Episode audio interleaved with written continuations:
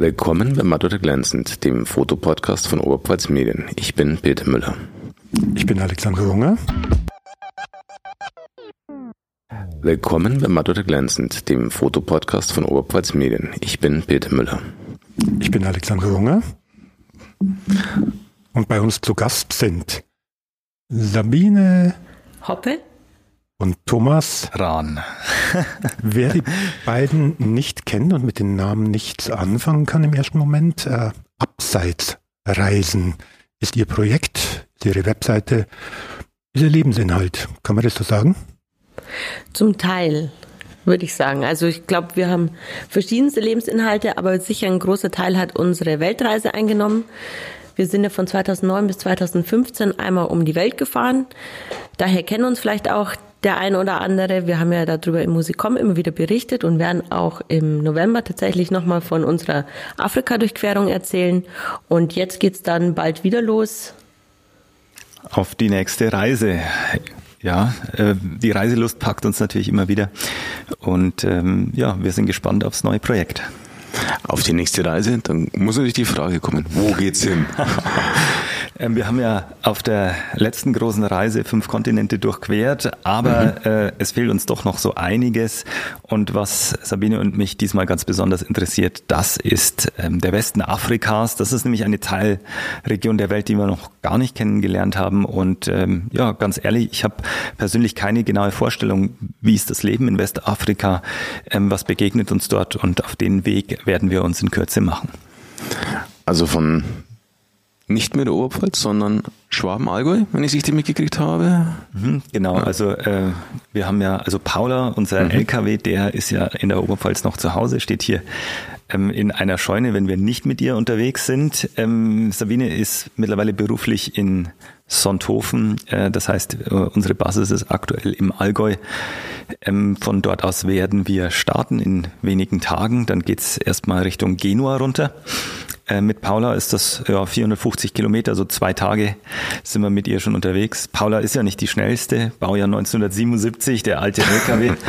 ähm, vielleicht der ein oder andere wird ihn schon mal gesehen haben. Hier ähm, auch in der Amberger Zeitung immer wieder Geschichten über Paula und ihre Reisen. Höchstgeschwindigkeit im freien Fall 80, ansonsten äh, eher so 70, 75 auf der Autobahn. Das heißt, wir werden schon ja zwei Tage nach Genua fahren. Dort geht's auf die Fähre direkt rüber nach Marokko und dann beginnen wir die Fahrt Richtung Süden. Wo geht's dann hin? Richtung Süden, Marokko, einfach die Westküste runter und schauen, wo es einem gefällt, wo es spannend ist? Oder gibt's ein, ja, eine Marschroute, die ihr abfahren wollt? Also eine ganz konkrete Route haben wir nicht. Wir wollen tatsächlich die Westküste entlang fahren und mal schauen, welche Länder ähm, dann überhaupt möglich sind.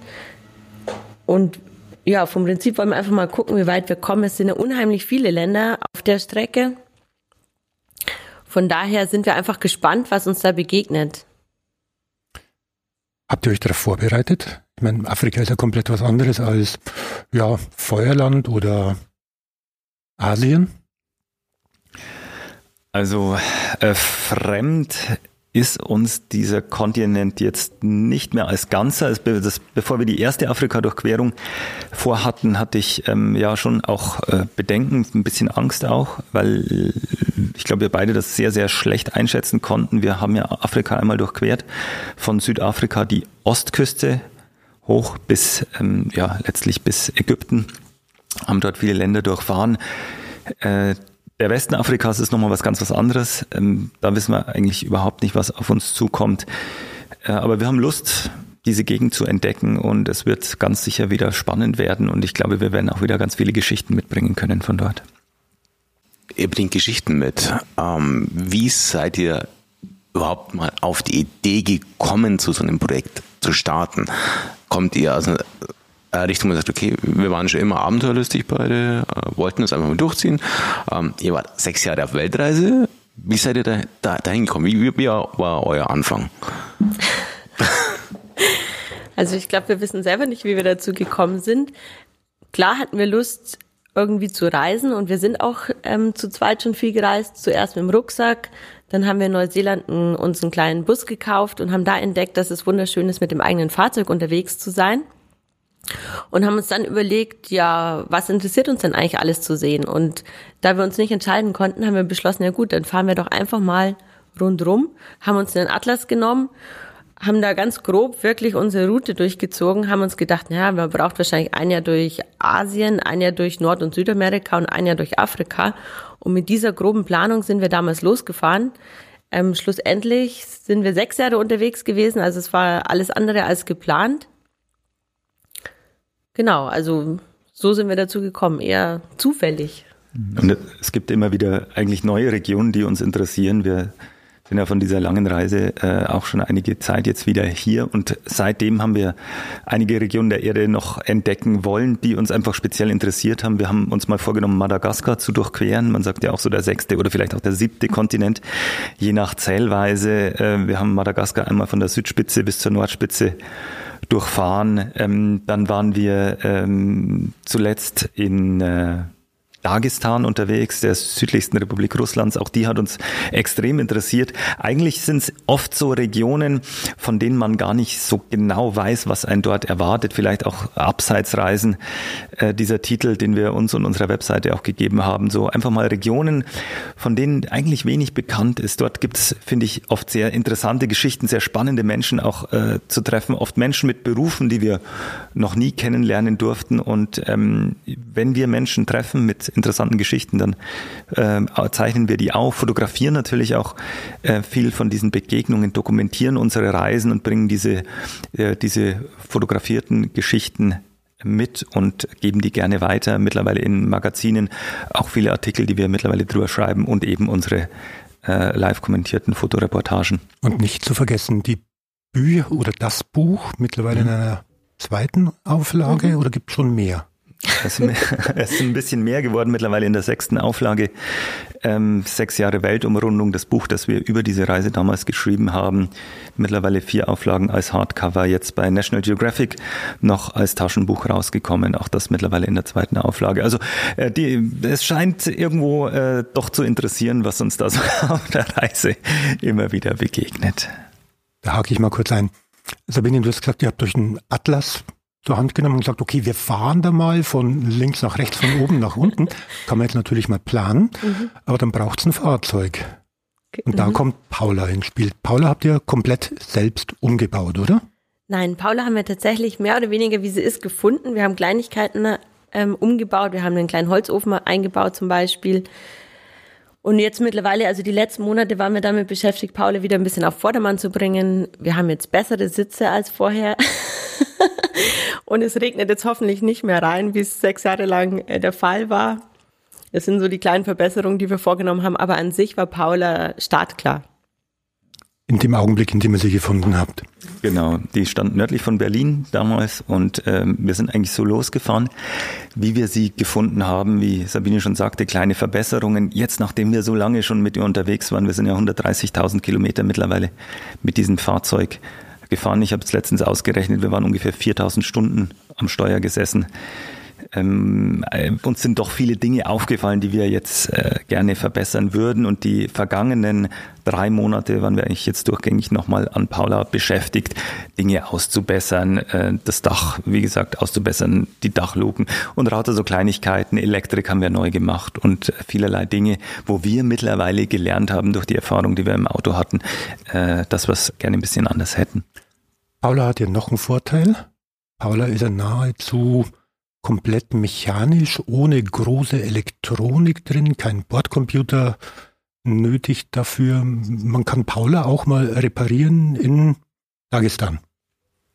In, in Dagestan waren wir jetzt mit einem anderen Fahrzeug unterwegs, da waren wir mit so einem Was Buchanka unterwegs. Vielleicht kennt den der ein oder andere, so dieser russische Kleinbus, so diese russische Fahrzeugikone, so ein, ja, wie, sieht aus wie so ein VW T1 oder T2. Ähm, äh, auch komplett mechanisches Fahrzeug noch gewesen, so ein bisschen Paula in klein.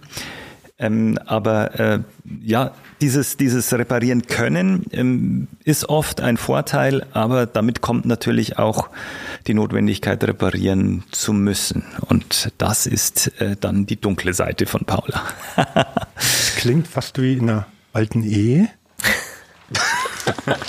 es gibt helle und dunkle Seiten. Was ist denn mit, mit Reifen, die ihr unterwegs braucht? Mal einen Platten fahren, okay, vielleicht hat man einen dabei, aber dann ist der Ersatzreifen weg. Mhm. Also tatsächlich, die Reifengeschichte war ein Hauptproblem bei unserer ersten großen Reise. Ich weiß gar nicht, wie viele Platten wir gefahren haben. Hast du die Zahl im Kopf? Nein, wir haben irgendwann aufgehört äh, zu zählen. Wir haben auf der gesamten Reise 17 Reifen komplett verschlissen. Ähm, Reifenpannen, also äh, viele, viele Dutzend Reifenpannen. Reifen getauscht, ich weiß nicht, immer wieder hin und her gewechselt, also 40, 50, 60 Mal vielleicht. Ähm, wir hatten mittlerweile Routine, also ein großes Ding ist es nicht mehr. Wir können die Reifen mittlerweile zu zweit wechseln, haben jetzt aber tatsächlich auch die Art unserer Reifen für die neue Reise getauscht aufgrund der schlechten Erfahrungen bei der letzten. Ein guter Tipp, die alle mal in im Allgäu in Sonthofen eine Reifenpanne mit einem alten LKW haben. Sabine weiß, wie man die Reifen dort wechselt. Ja, das weiß ich bestimmt. Technische Frage in dem Fall dann wirklich. Reifen, Platten fahren, okay. Schlauchreifen oder schlauchlose Reifen? Es waren schlauchlose Reifen. Okay, das heißt, Sie konnten theoretisch auch selber dann wieder flicken, mhm. wenn das Loch nicht zu groß war. Das genau, heißt, es also war so kleine ein, Löcher kann man ja mit so Ja. kleinen Gummiwürsten Ja. wieder stopfen. Das hat man am Schluss innerhalb von zehn Minuten, würde ich sagen, gelöst, das Problem. Aber wenn die größer sind, dann muss man sie abnehmen können. Wir hatten damals Sprengringfelgen, also es ist eine ganze Geschichte für sich. Okay. Ich glaube, das wird den Rahmen sprengen. Wir bekommen tatsächlich auch, weil viele uns ja mittlerweile kennen, als Reisende, äh, wir bekommen ja teilweise mehrfach in der Woche auch einfach Anfragen, ganz viel auch zu Reifen. Also, das ist so ein bisschen unser Steckenpferd auch geworden. Ihr seid jetzt schon länger und größer unterwegs als viele andere. Mittlerweile ist ja Instagram voll mit Menschen, die irgendwelche Bullis umbauen und dann mal kurz nach Italien fahren und sich fast als Weltreisende bezeichnen. Wie denkt ihr darüber? Gar nicht. Also ich denke da gar nicht drüber. Das ist ja deren Sache, wie sie unterwegs sein wollen. Ich finde diese Bus Busse unglaublich schön. Zum Teil hätte ich auch gern irgendwie so einen schnuggeligen Bus. Ich würde mir überhaupt öfter gern ein kleineres Fahrzeug wünschen. Weil Paula natürlich mit ihrer Größe, mit ihrem Gewicht schon so ihre Nachteile hat. Ja, also es hat, ist natürlich schön. Paula ist super, wenn sie steht. Dann ist viel Platz drin ähm, und es ist extrem gemütlich innen drin. Äh, der Ausbau innen ist ja ein Vollholzausbau, sieht aus wie, eine, wie so eine Berghütte mit dem kleinen Holzofen drin, äh, wenn man da Feuer macht und es duftet plötzlich dann so leicht nach Rauch und das, äh, das Feuer knistert und man sitzt dann so in seiner Holzhütte drin ähm, mit den kleinen Fenstern draußen schneit's vielleicht oder der Wind pfeift vorbei. Das ist natürlich sehr, sehr schön. Wenn man fährt, äh, hat sie natürlich die Größe. Paula ist äh, siebeneinhalb Tonnen schwer, ähm, über sieben Meter lang, 3,40 Meter hoch, 2,50 breit, also die klassischen Maße von so einem alten äh, Transporter. War ja früher eine, eine Funkkabine beim Bundesgrenzschutz. Die Kabine hinten ist auch noch die originale Kabine vom Bundesgrenzschutz von 1977 äh, mit dieser Größe unterwegs zu sein, hat ganz sicher auch äh, ihre Nachteile. Und so ein kleiner, so ein Sprinter oder, oder VW Crafter oder auch ein VW-Bus, mit dem ist man natürlich in äh, vielen Dingen sehr, sehr wendiger, wenn man in kleine Städte fährt, wenn man in den Bergen unterwegs ist mit kleinen Serpentinen. Ähm, Wir haben uns in den Anden oft ein kleineres Fahrzeug gewünscht. Wir sind von Kolumbien bis nach Feuerland 15 Andenüberquerungen gefahren und mussten in den Serpentinen oft rangieren. Ich bin sehr gespannt, was uns jetzt dann in Westafrika erwarten wird. So richtig bergig wird's ja vielleicht im Atlas in Marokko schon. Also da sind wir sehr gespannt, wie uns da Paula wieder dienen wird auf unserem Weg Richtung Süden. Ich habe gestern noch ein bisschen durch euren Instagram-Feed gescrollt. Also der, in Dagestan war der mit diesem russischen Bus unterwegs. Ja. Da taucht aber zum Beispiel auch ein VW T4 Synchro auf. Das heißt, ihr fahrt eure Touren nicht exklusiv mit Paula, sondern ihr fahrt oder fliegt auch irgendwo mal hin und leiht euch dort ein Auto oder wie muss man sich dann das, das vorstellen? Das kommt darauf an, wie lang die Reise ist, die wir unternehmen wollen. Also Paula ist ja sehr behäbig. Wir waren jetzt zum Beispiel über Weihnachten mit unserem T4 in Tunesien. Da hatten wir gerade mal zwei Wochen Zeit. Das wäre kompletter Irrsinn, mit Paula loszuziehen. Weil wir da in zwei Wochen, weiß ich nicht, da Kurz vor Tunesien und wieder gekommen. zurück, ja. Umdrehen. Von daher, ähm, Genau, wir sind super gerne mit Paula unterwegs, aber eben nur, wenn wir länger unterwegs sind, sonst macht es einfach keinen Sinn, sie auszupacken. Aber den Komfort, den wir im Paula haben, der ist natürlich schon einmalig. Also lange Touren Paula, mhm. kurze Touren dann T4 oder was je nachdem. Halt ergibt. In Madagaskar zum Beispiel hatten wir das große Glück, dass dort ein madagassisches Fahrzeug hergestellt wird, eine komplett irre Kiste, ähm, wie eine fahrende, wie ein fahrender Schuhkarton fast sieht die aus ähm, aber perfekt geeignet für Madagaskar und wir durften dieses Fahrzeug ähm, uns ausleihen eben für sechs Wochen. Und ja, das war unglaublich. Ich habe mir bei jeder, und Madagaskar hat, würde ich sagen, die schlechtesten Straßen, die wir jemals gesehen haben. Und ich habe mir jeden Tag nur gedacht, zum Glück sind wir nicht mit Paula unterwegs. Ja, also das, ich, ich glaube, jede Reise hat so ihr, ihr geeignetes Fahrzeug. Und in Madagaskar war dieses spezielle Fahrzeug, das wird, gibt's nur auf Madagaskar? Es wird von Madagassen für Madagassen gebaut und ähm, wir haben den zweiten Prototypen von diesem Fahrzeug bekommen. Äh, du hast gerade gesagt, auf unserem Instagram-Feed äh, sieht man ein paar Bilder davon. Das sieht einfach aus wie ein, ja, wie, wie wenn jemand äh, ja, mit drei, vier Jahren ein Fahrzeug zeichnet. Und äh, es gibt aber sehr gute Gründe, warum dieses Fahrzeug genauso ausschaut mit dieser sehr senkrechten äh, Frontscheibe vorne sowie hinten. Eigentlich sieht dieses Fahrzeug aus. Also perfekt geeignet für diese sehr, sehr speziellen Bedingungen auf Madagaskar, wo auch ähm, ja mal eine Brücke mitten auf dem Fluss endet. und ähm, war ein spannendes Fahrzeug. Ähm, ja, jede Reise hat ihre eigenen Herausforderungen. Wir werden jetzt, haben jetzt zwei Jahre Zeit, um unterwegs zu sein. Und das ist ein Zeitraum, wo wir sagen, da äh, ist auf jeden Fall sinnvoll, wieder mit unserem Fahrbahn zu Hause wirklich loszuziehen. Also ihr wart von 2009 bis 2015 auf Weltreise und jetzt geht's wieder los für zwei Jahre. Zwischendrin dann viele kleine Ausflüge dann in dem Sinn dann schon oder? Ja, genau. Also, also ich habe in der Zwischenzeit als Lehrerin mhm. gearbeitet. Das heißt, ich war an die Schulferien gebunden. Ähm, damit hatten wir eigentlich die Sommerferien für solche Projekte dann meistens Zeit, manchmal über Weihnachten auch noch, aber genau, jetzt kann es wieder richtig losgehen. Und jetzt haben wir auch wirklich wieder richtig Lust, mal länger unterwegs zu sein, weil ähm, ja, ich glaube, das liegt uns, liegt uns schon sehr, dieses, dieses mobile Leben, wirklich im Fahrzeugleben, sich langsam von Land zu Land durch den Kontinent zu bewegen. Das ist das, da, da haben wir gerade wieder richtig Lust drauf. Äh, auch dieses langsame und lange Reisen. Wie macht es mit der Sprache? Wie seid ihr beide sprachbegabt? Könnt ihr verschiedene Sprachen oder sagt ihr, okay, mit Englisch, Französisch kommt man überall durch. Wie sieht's? Ich glaube, der Oberpfälzer an sich ist schon sehr sprachbegabt, glaube ich. Das muss er ja außerhalb der Oberpfalz. Auf jeden Fall. Auch andere müssen dann sprachbegabt sein, wenn sie sich mit uns unterhalten. Ähm, ja, also äh, mit Oberpfälzisch kommt man eigentlich sehr, sehr weit. Weltweit ist ja eine der weit verbreitesten Sprachen. äh, ja. Nee, also wir, ähm, wir, wir sprechen äh, Hochdeutsch mittlerweile äh, größtenteils oder ansatzweise. Ähm, Englisch, Französisch, ein bisschen Russisch haben wir gelernt. Äh, in den, wir waren ja viel in den äh, Ex-Sowjetrepubliken auch unterwegs. Okay.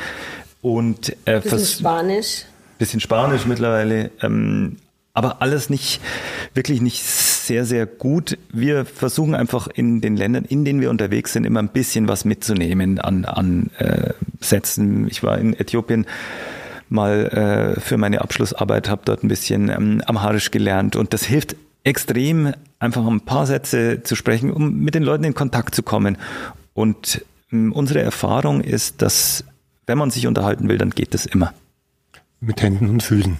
Notfalls. Mit Händen und Füßen und es gibt ja viele andere Medien, mit denen man sich unterhalten kann. Es muss nicht unbedingt immer das Smartphone mit der, mit der Übersetzungs-App sein. Das kann auch äh, ein Stock sein, mit dem man irgendwas in den Sand reinkritzelt oder man gestikuliert, man zeigt ähm, oder ein Blatt Papier und ein Stift und äh, es geht. Ihr habt gesagt, ihr seid geplant zwei Jahre unterwegs. In dieser ganzen Zeit kann weltpolitisch einiges passieren. Könnt ihr euch darauf vorbereiten? Bereitet ihr euch darauf vor? Oder habt ihr sogar einen Notfallplan? Wir sind nicht darauf vorbereitet, dass ich, ähm, also wir sind praktisch gar nicht darauf vorbereitet. Also wir sind ja auch schon nicht auf die Strecke, die wir jetzt geplant haben, groß vorbereitet, weil wir von hier aus ganz schwer nur an, an aktuelle Informationen kommen, was die Länder angeht. Das heißt, wir werden sowieso von Land zu Land uns informieren müssen, kann ich in das nächste Land überhaupt einreisen? Von hier aus ganz schwer nur an, an aktuelle Informationen kommen, was die Länder angeht. Das heißt, wir werden sowieso von Land zu Land uns informieren müssen, kann ich in das nächste Land überhaupt einreisen? Wenn ja, welche Gebiete sind sicher, welche sind vielleicht weniger sicher? Ähm, und so werden wir sowieso Stück für Stück Entscheidungen treffen. Genau, insofern sind wir vorbereitet oder halt auch gar nicht vorbereitet. Die, die, die wichtigste Vorbereitung, glaube ich, die wir haben, ist ähm, das Bewusstsein, flexibel zu sein, uns nicht festzuklammern an einem Ziel und Zeit zu haben, weil ich bin der Überzeugung, das Wertvollste, wenn man unterwegs ist, ist Zeit, um reagieren zu können. Ähm, und wenn die Grenze heute zu ist, dann kann ich nächste Woche nochmal hinfahren oder ich fahre eine andere Grenze. Vielleicht auch etwas, was wir mitgenommen haben von der letzten Reise. Wann immer ich Zeit habe, ist es entspannt. Ich kann reagieren. Ich gerate nicht unter Druck. Ich bin auch, man kann mich auch nicht unter Druck setzen, wenn jetzt an der Grenze jemand sagt, nee, du kommst jetzt da nicht drüber oder ich brauche dies oder das und man weiß ganz genau, das brauche ich nicht. Das ist vielleicht nicht richtig. Ähm, oder bei einer Polizeikontrolle, äh, wenn es doch mal ein bisschen haarig werden sollte, wenn ich Zeit habe, kann ich gemütlich darauf reagieren, ähm, kann mir einen Kaffee machen und meistens nach einer halben Stunde sehen die Sachen schon ganz anders aus. Rückblickend auf die anderen Reisen, welches war denn das gefährlichste Land und welches war das ja entspannteste? also das gefährlichste Land ist das ein bisschen schwierig, weil Oder meistens wo, wo? ist es ja ein Bauchgefühl, das man ja. hat. Also wir hatten kein gutes Bauchgefühl jetzt in Honduras damals, weil wir dort nicht nur sehr, sehr viele Waffen gesehen haben, sondern wir auch ähm, im verhältnismäßig nahen Umf Umfeld von Überfällen er erfahren haben. Da haben wir uns dann nicht wohlgefühlt und haben einfach geschaut, dass wir schneller durch dieses Land fahren, als wir es eigentlich vielleicht gerne erlebt hätten. Wirklich sicher gefühlt haben wir uns eigentlich in komplett Zentralasien, auch in vielen Teilen Südamerikas, in den USA. Also ich wir haben uns eigentlich immer wohlgefühlt, sonst hätten wir es ja nicht gemacht. Ja, und es, es, es verändert sich auch sehr, sehr schnell. Jede Einreise in ein neues Land, die ersten Momente in einem neuen Land sind für mich persönlich oft von, von Unsicherheit geprägt, von Orientierung. Man weiß nicht, was passiert jetzt in dem neuen Land, wie ist die Stimmung, wie verhält man sich, wie wird einem begegnet, der einen begrüßt. Es gab äh, Momente in äh, Kirgistan zum Beispiel, die erste Begegnung nach der Grenze war, wir standen irgendwo auf einem Feld und hatten wieder dieses Gefühl von Unsicherheit, von, ja, was passiert jetzt hier? Wir können es nicht einschätzen. Kirgistan nie gewesen. Und das erste, was passiert ist, ist, dass ein Hirte vorbeigekommen ist, der hat gesagt, ah, ah, Moment, wartet mal, ich komme in 20 Minuten wieder. Er ist nach Hause gelaufen, nach 20 Minuten kam er mit einer Flasche Milch vorbei, die er uns geschenkt hat äh, und hat gesagt, herzlich willkommen. Und diese ersten Momente sind oft so prägend, ähm, und, und so bezeichnend dann auch für eine Zeit in einem Land. Also diese Unsicherheiten oder das Gefühl von Unsicherheit, das haben wir immer wieder regelmäßig. Und ich glaube, das ist auch was ganz Normales in der, in der Fremde, wenn man sich erst orientieren muss.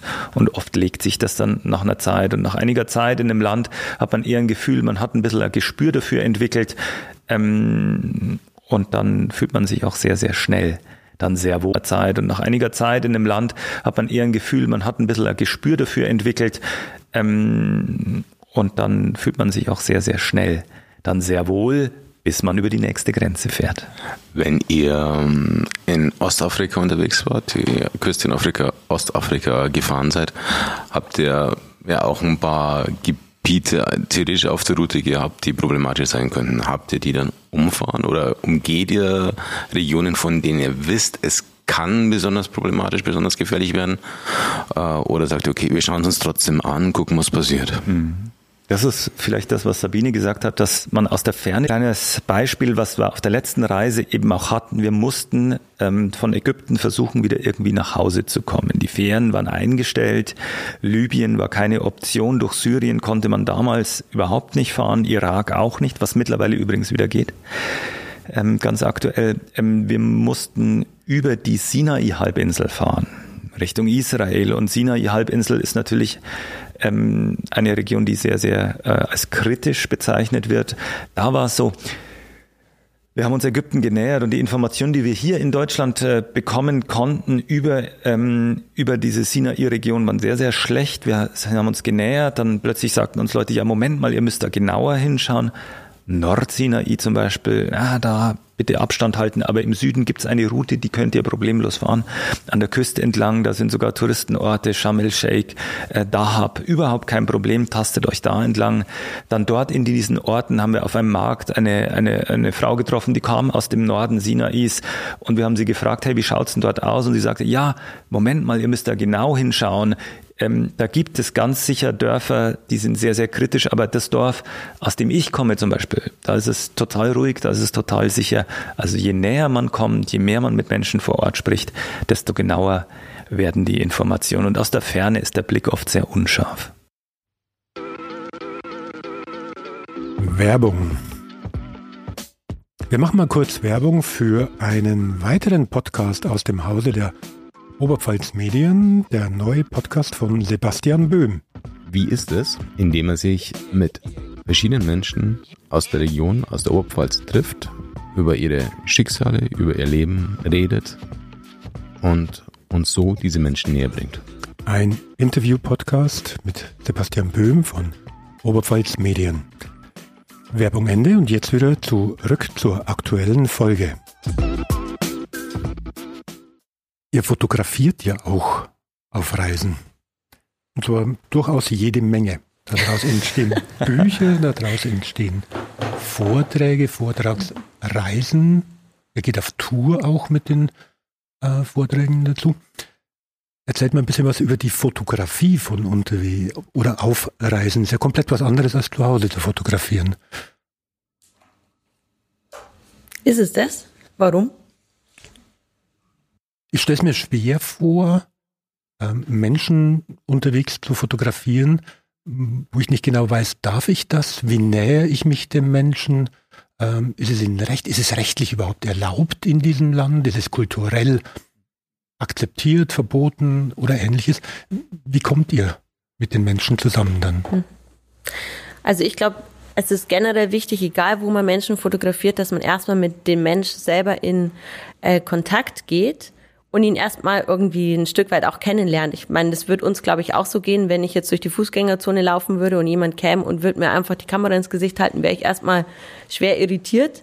Ähm, würde ich mit dem davor irgendwie drei Wörter wechseln und er mir sagen, ähm, du, das ist total spannend, was du gerade machst, darf ich dich fotografieren, wäre ich sicherlich viel offener. Und so geht's den Menschen überall auf der Welt. Also wir versuchen, wenn wir eine interessante Situation sehen und äh, Menschen fotografieren wollen, erstmal in Kontakt zu gehen. Am besten erstmal ganz ohne Kamera und einfach mal ins Gespräch zu kommen und dann zu sagen, ey, spannend, was du machst, darf ich, darf ich davon ein Foto machen?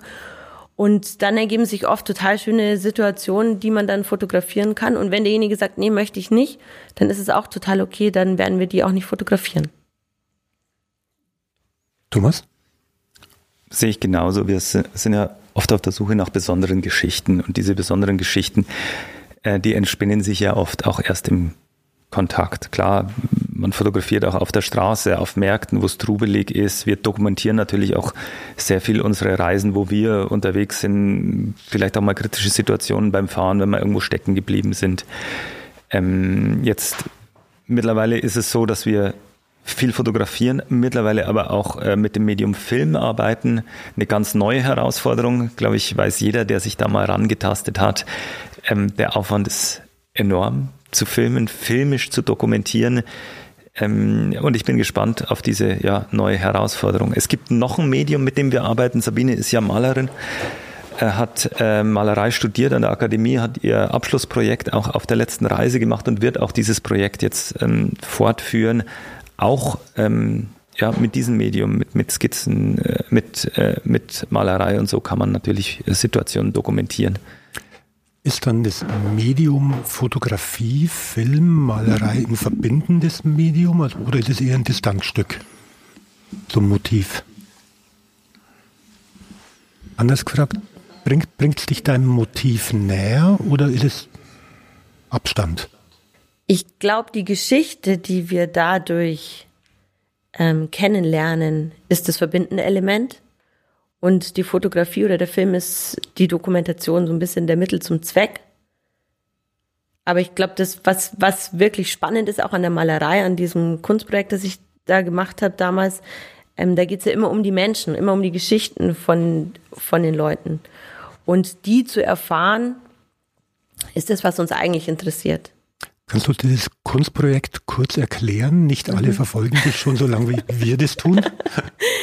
Ja, genau. Also ich hatte es auch tatsächlich mal in Amberg ausgestellt. Ähm, das nennt sich Ferne Welten und es geht eigentlich darum, dass ich unterwegs Menschen treffe und die nach ihren Bildwünschen befrage. Also jetzt beispielsweise würde ich dich jetzt fragen, ähm, ich würde dir sagen, okay, ich, ich mache ein Kunstprojekt, ich mal Öl auf Leinwand 50 auf 60 Zentimeter, du darfst dir jetzt ein Bild wünschen. Was hättest du gern? Und dann versuche ich diesen Bildwunsch, der mir erzählt wird, umzusetzen äh, in Malerei und dieses Bild bekommt derjenige dann, hängt es bei sich zu Hause auf und ich fotografiere dann das Bild dort, wo es schlussendlich dann landen wird. Und durch diese Fragestellung, welches Bild hättest du gern, kommt man unglaublich schnell ähm, auf eine sehr persönliche Ebene und erfährt Geschichten, die man sonst vermutlich nie erfahren würde. Und diese Geschichten sieht dann auch wiederum der Betrachter, der dann zwar nur die Fotografie sieht, aber dazu gleich noch das Umfeld und eben diese, diese Bildbeschreibung und die Geschichte dahinter. Und das macht das Ganze so spannend. Und ich glaube, auch bei der Fotografie oder beim Film ist es dann ähnlich.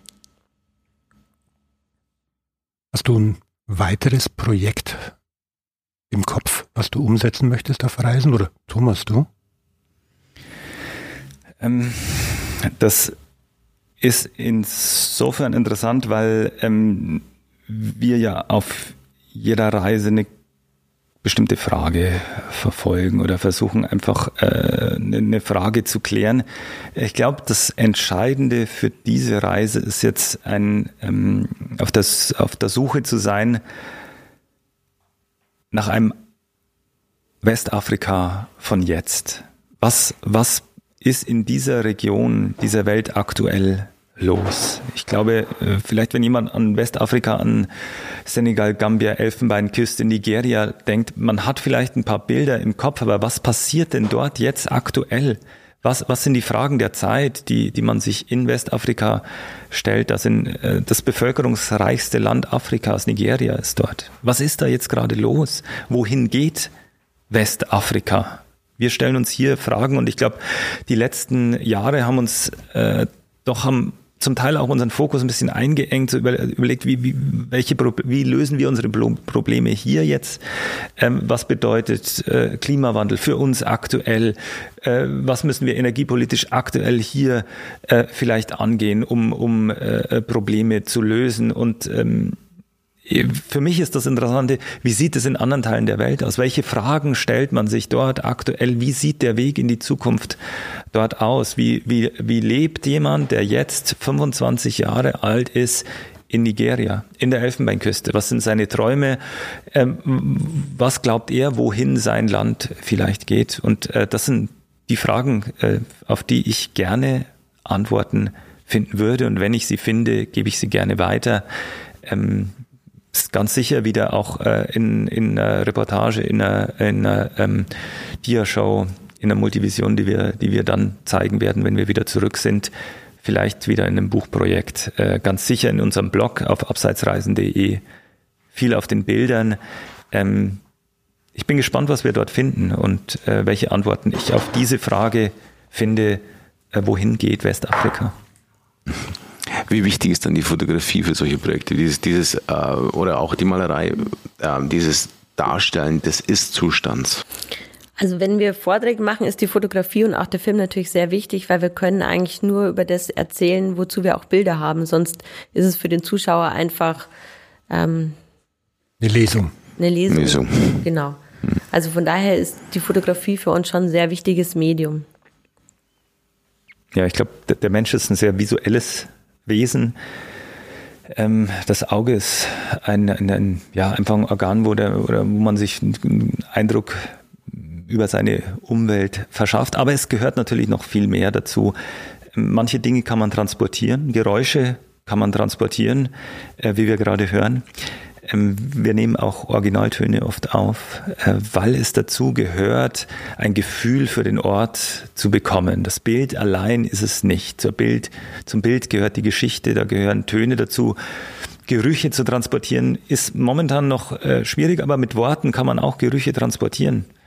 Ähm, ja, es, äh, das Wort ist ein, ein sehr, sehr wichtiges Medium, das manchmal manche andere auch ergänzen kann.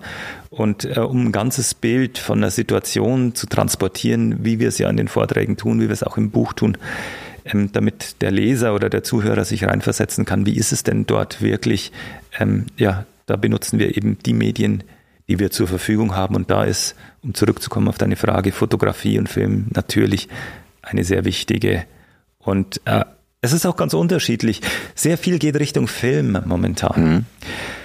Ich glaube, für manche Situationen ist ein Bild wesentlich stärker als der Film. Und Film ist nicht immer das äh, Mittel der Wahl. Es gibt viele Fotos, die kann ich betrachten von so einem wuseligen Markt.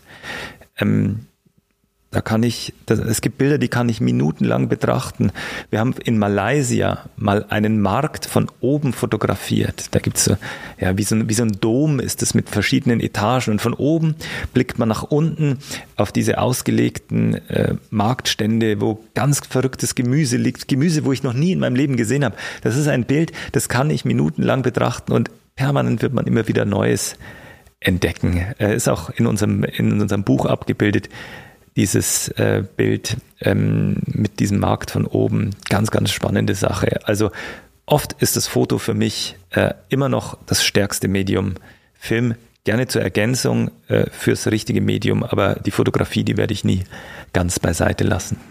Also der Film gibt einem die Möglichkeit, ein größeres Bild zu zeigen, mehr Rahmen außen zu zeigen und die Fotografie gibt einem die Zeit, die Details zu entdecken. Genau, und oft kann ich, es, es, es muss nicht immer die Bewegung sein, für die ich Film brauche. Ich kann mhm. Bewegung auch sehr, sehr gut äh, in einem Standbild festhalten. Mhm. Und das Ganze dann noch ergänzt mit den Tönen und es einfach noch plastischer, noch mhm. realer mhm. darzustellen. Ja. Okay. Also ich kann es bestätigen, ich hatte, ich war schon zu Gast bei euch auf dem Vortrag in Amberg. Ähm, ist auch ein Tipp, wenn Sie wieder da sind, in zwei Jahren oder wahrscheinlich in drei Jahren der Vortrag fertig. Die Vorträge sind multisensorisch. Muss man einfach so sagen. Multisensorisch. Also tatsächlich erzählen wir ja am 5. November schon in Amberg über die, noch über den letzten Abschnitt der letzten Reise, wer, wer das sich angucken will. Ansonsten ja tatsächlich, wenn wir in zwei, drei Jahren dann mit dem neuen Vortrag kommen. Und erstaunlicherweise erzählen uns auch, also in unseren bisherigen Vorträgen sind reine Standbilder, also reine Fotografie und ähm, wir bekommen aber ganz viel die Rückmeldung, dass der Film gut war. okay. ähm, du hast es gesagt, also ihr fahrt jetzt in was ist heute 29. sieben Tagen eigentlich los, mhm. aber ihr habt am 5. November einen Vortrag in, mhm. in, in Hamburg. Mhm. Ähm, das heißt, ihr seid nicht diese zwei Jahre konstant weg, sondern ihr wechselt zwischen, wir sind unterwegs, wir sind wieder daheim, oder wie muss man sich das vorstellen? Auch bei diesen sechs mhm. Jahren, war, war die diese ganzen sechs Jahre auf Tour oder waren es immer so wieder Etappen?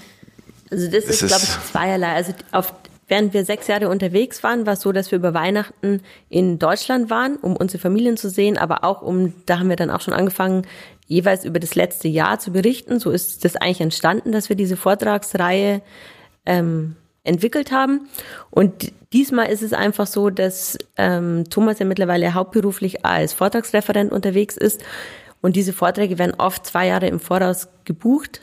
Mit Corona noch länger. Also wir haben zum Teil Vorträge, die, die, die hätten schon längst stattfinden sollen, die aber jetzt im Herbst eben stattfinden oder auch im Frühjahr.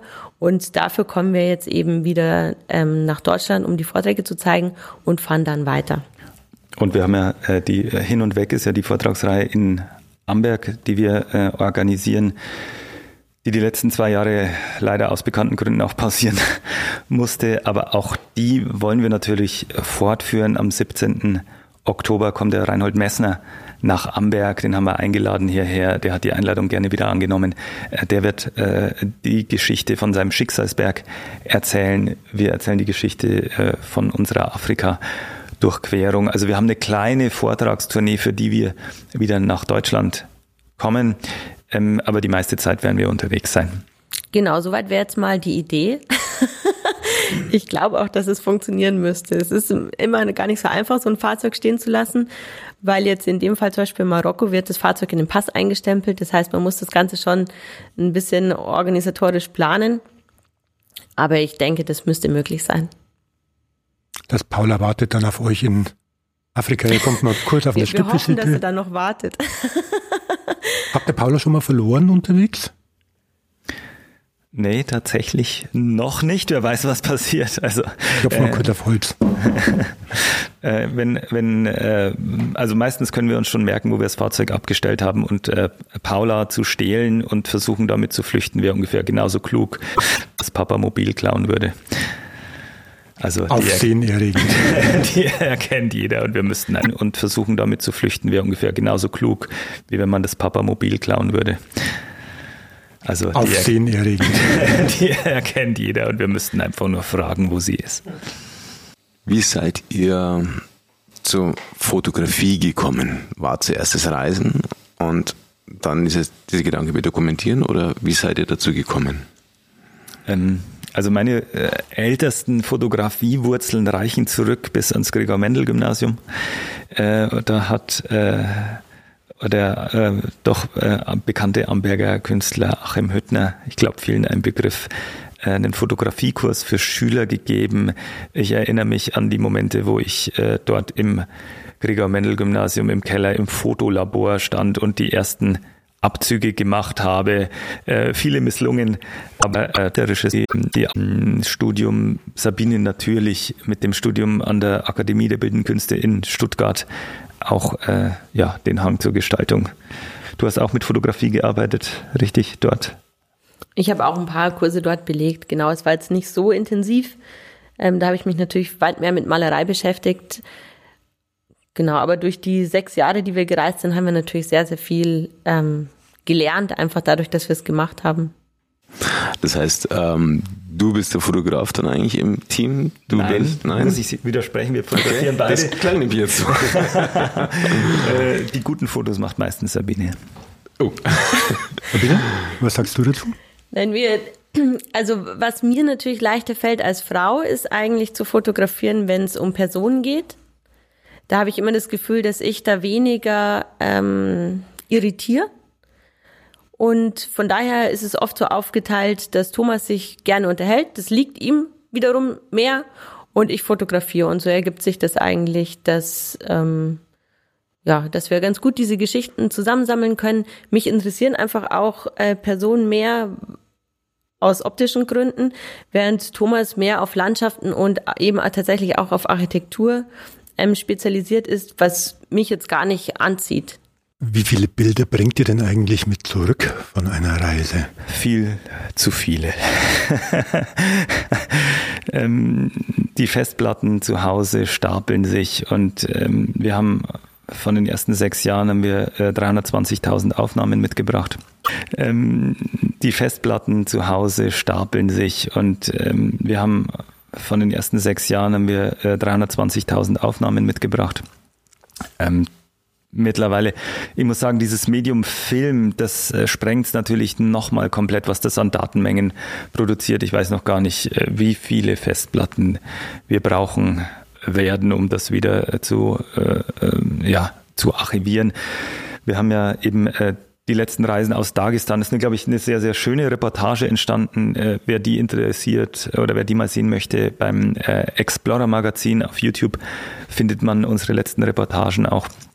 Ähm, auch wer, wer eben nach Dagestan und Explorer sucht, findet das, äh, sieht, was wir aktuell momentan so machen, eben auch filmisch. Äh, also dieses äh, Medium Film sprengt einfach äh, äh, die Datenmengen, Fotografie. Wir versuchen mittlerweile sehr konzentriert äh, und sehr fokussiert dann auch äh, im Moment äh, zu sein, wenn etwas ist, das zu dokumentieren ist.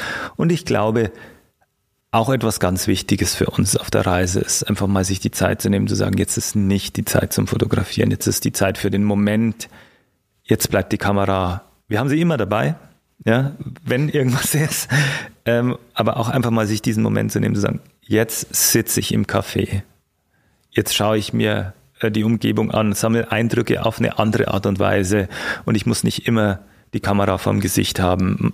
Oft verpasst man auch Dinge, während man gerade durch den Sucher schaut. Was wäre euer wichtigster Tipp für jemanden, der unterwegs ist, im Urlaub ist, dabei fotografiert? Was wäre der Tipp, den er sagt, okay, das ist das, was dir das Leben oder die Fotografie versüßt, schön macht, das Videodrehen schön macht? Ich, vielleicht können wir beide was dazu sagen. Ich glaube, äh, es versüßt einem den Moment zu sagen, ich fotografiere, weil es mir Spaß macht. Ähm, und eben, wie gerade gesagt, diese Momente, die Kamera auch mal wegzulegen.